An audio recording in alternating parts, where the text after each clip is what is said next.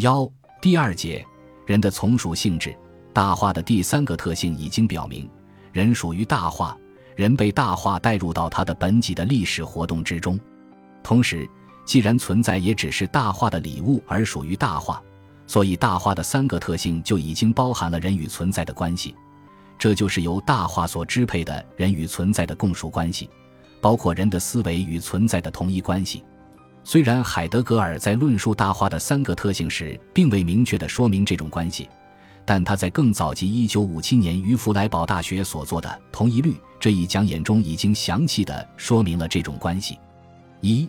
人与存在的共属之源。海德格尔是由对同一律的分析而进到对人与存在的共属的分析的。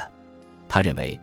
两千多年前巴门尼德所提出的思维与存在同一，暗含了思维与存在相互属于的意思。如果思想是人的显著特征的话。那么，思想与存在相互属于，也就意味着人与存在是相互属于及共属的。因此，海德格尔首先分析了人与存在的共属。首先，从人的角度说，人的突出特征在于，他作为思着的、活动着的人，是对存在敞开着的，与存在相适合的，即人被存在所限定，处于与存在的相关之中。人本来就是这种适合的相关。并且它只是这种适合的相关，在这里，只是并不意味着限制，而是意味着一种过量。在人中，一种对存在的属于占支配地位，这个属于听从存在，因为这个属于是被转让给存在的。因此，在海德格尔看来，从人的角度来说，人与存在的关系是人对存在的属于关系。其次，从存在的角度来看，存在本身也属于人。海德格尔指出，从存在的原始意义在场来看，存在对人既不是顺便的在场，也不是偶然的在场。存在只是以通过他的要求来设计人这种方式而活动和持续。同时，另一方面，只是由于有了对存在敞开着的人，才让存在作为在场而到来。存在作为在场需要一种成名的敞开，而人的生存则正是这种成名的敞开。在场就是由于这种对成名敞开的需要而被转让给人的活动或本质，这绝不是说存在首先并仅仅是由人来规定的，这只是表明存在本身也属于我们，因为只是通过我们，它才能够作为存在而活动及在场。第三，人与存在是相互被转让的，是互相属于的或共属的，人适合于存在，存在需要人。二者处于一种互相从属的关系中，人与存在正是从这种互相从属中才首先获得了他们的本质规定性。海德格尔指出，人与存在的这种共属还没有被深入思考，而且只要只是以规定和中介的方式，无论是用辩证法还是不用辩证法来表象，就会继续错认人与存在的这种共属。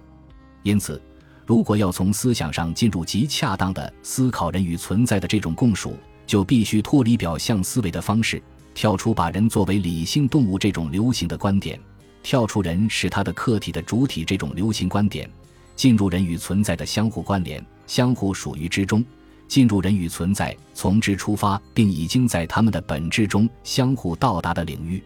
在这里。海德格尔无疑认识到了人的特殊存在与一般存在的不可分离的关系。这种不可分离的关系在于，人的存在是一种特殊的存在，作为一般存在的一种样式，它具有一般存在的特性；作为一般存在的一种能够进行领悟和理性思考的样式，又具有能够敞开一般存在的特征。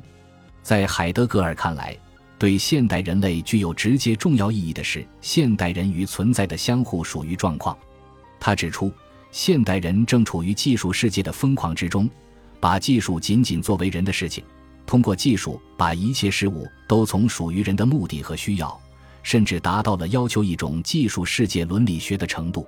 在这样的情况下，现代人没有听见在技术的本质中讲话的那种要求，而实际上，在现时代，不仅人，而且所有存在者都处于这种要求之中。从表面上看。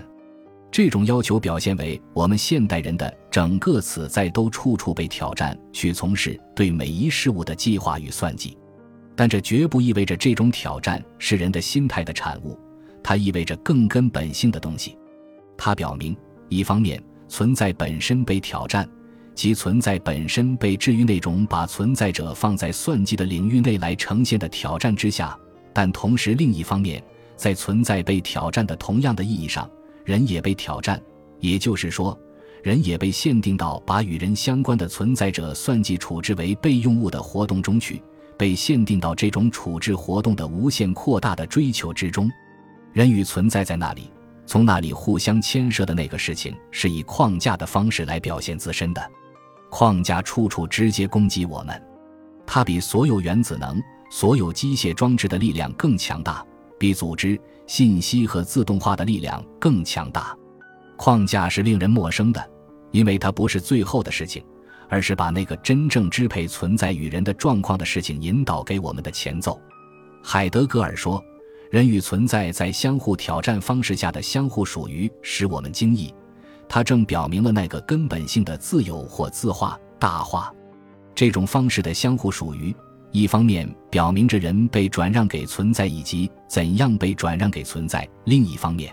表明着存在也被奉献给人，以及怎样被奉献给人。在框架中，一种奇特的转让和奉献在支配着。这就是那个字画，那个我们称作大画的字画。把人转让给存在和把存在奉献给人的那个字画，就是大画。从名称的角度说，大化和赫拉克利特的罗格斯、老子的道一样，几乎是不可翻译的。这个名称所命名的不是任何一个事件，而是那唯一的自身发生着的字画或字形。在框架中，作为贯穿于现代技术世界之中的人与存在的状况而惊艳到东西，是大化的前奏。然而，大化并非必然的永远保持在它的前奏中。在大化中，克服框架的纯粹统治，而进入一种最初的大化过程的可能性已经出现。既然这种对框架的克服来自大化，所以这种克服就绝不是单独由人来完成的。对框架的克服就是隐藏在技术本质中的那个要求。因此，人与存在的共属的现代状况表明，人与存在的共属来源于大化。实际上，大化不仅提供了人与存在共属的领域，而且使人与存在互相转让、互相到达。大化是那个在自身中回荡的领域，通过这一领域，人与存在在他们的本质中相互到达，获得他们的本质性的东西。大化是人与存在共属的源头、命脉、实质所在。